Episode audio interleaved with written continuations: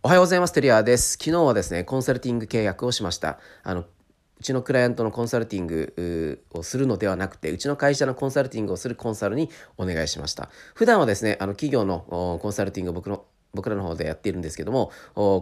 うちの会社課題だらけなので、あの特に特にですね、あの経営者、僕が経営者かって言われると、まだ経営者になりきれてないところがあります。まだ営業マンであったり、プレイヤーだったりするので、そこをですね、やっぱり自分の会社をしっかり経営をするっていうところに関しては、素人なので、あの、しっかりベテランの方に、えー、入っていただいて、えー、うちの課題を一緒に解決していくパートナーとしてやっていただこうと思って、約1年ぐらいかけてやっていこうと思っております。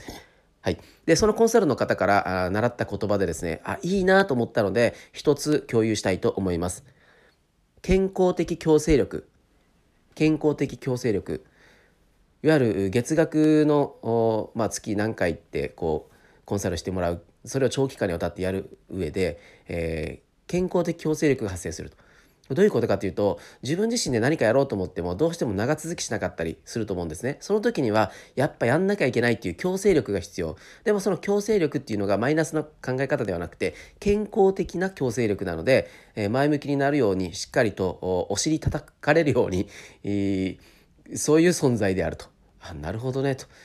あのー、なかなかやっぱり一人一人というか特に経営者に関してはあの孤独になりがちだと思うんですけどそういう相談できる相手がいてお尻を叩いてくれる人がいるっていうのはあの必要だなと思ったので、えー、契約しました。健康的強制力早速僕もクライアントに使いたいと思っております。皆さんも健康的な強制力をもたらして、えー、自分自身を成長させていきましょう。